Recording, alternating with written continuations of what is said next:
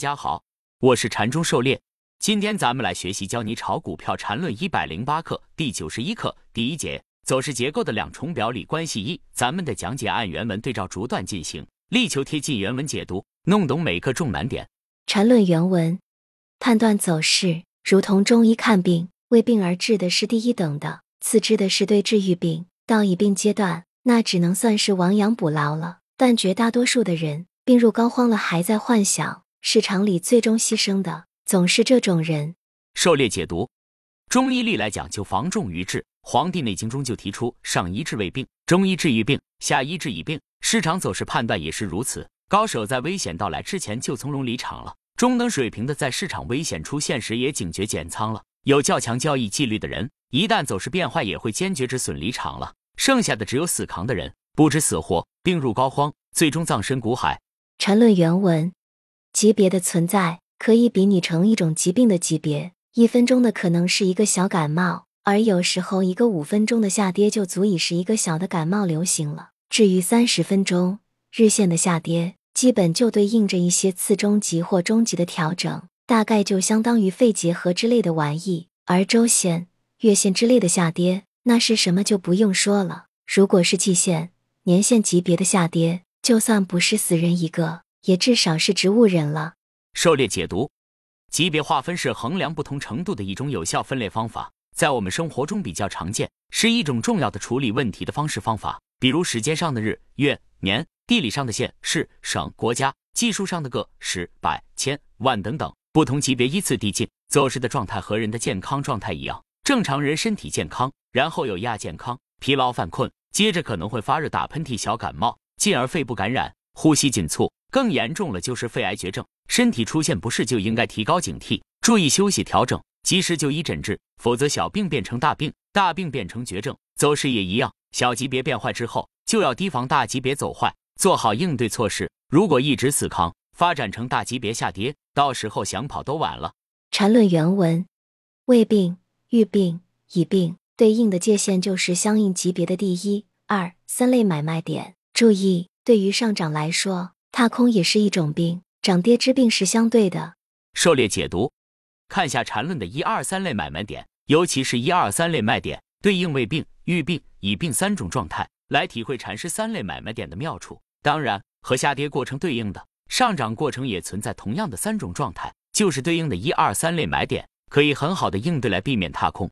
缠论原文：如何诊断出这病所处的阶段？这和中医的道理是一样的。例如。肺和大肠相表里，注意，中医里的肺不单单指西医那叫肺的玩意，而是相应的一个功能系统。例如，鼻子就属于肺这个系统的，因此鼻子的毛病可能就和大肠相关系着。而在西医里，这两样东西无论如何都是不搭界的。狩猎解读，中医强调把人体整体作为一个大的系统来观察，不同的器官系统之间相互促进、影响，整体维持身体平衡健康。头痛医脚在中医里是完全可能存在的，但这在西医看来却无法理解。肺和大肠相表里，肺的问题可以通过清理肠道来调理改善，在这次新冠肺炎中就得到了很好的诠释。牵一发而动全身，从全局整体系统出发，再找出各个部分的影响和制约，才能更好的分析解决问题。炒股就是一项庞大的系统工程。缠论原文，而在走势中，当下的走势就对应着这样类似的两重表里关系。在我们前面所讨论的走势分解的配件中，有两种类型：一能构成中枢的，二不能构成中枢的。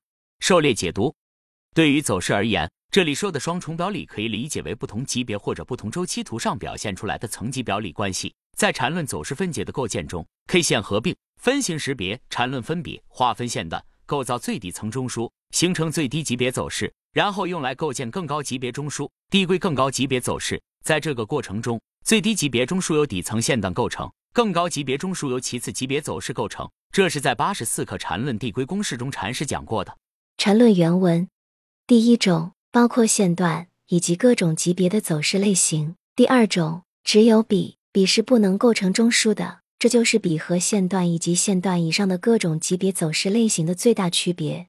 狩猎解读：最低级别中枢用最底层线段构造。其他高级别中枢由其次级别走势构造，因此能够用来构成中枢的是线段和走势，而分形和比是用来识别转折和高低点的。它们不直接用来构造中枢。通常我们在大周期图上习惯用比中枢，是一种为了简便而选择的折中处理方法。它比较方便快捷，能够告诉我们那里存在着一个中枢，但却无法知道该中枢的级别。当然，在大周期图上用线段来构造中枢更不合适，可能错的就更远了。线段中枢其实不常用，只有在递归 A 零时用。要从中枢级别这个核心概念去看待问题。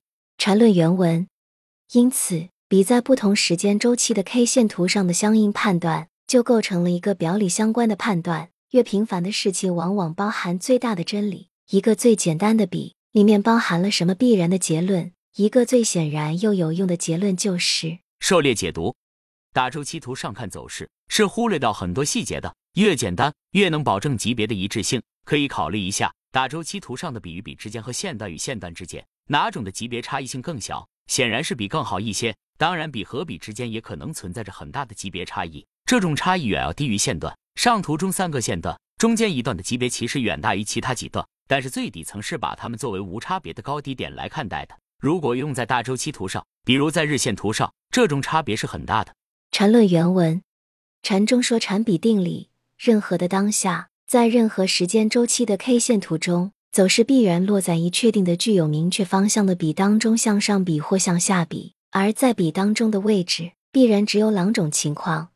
一，在分形构造中；二，分形构造确认后延伸为比的过程中。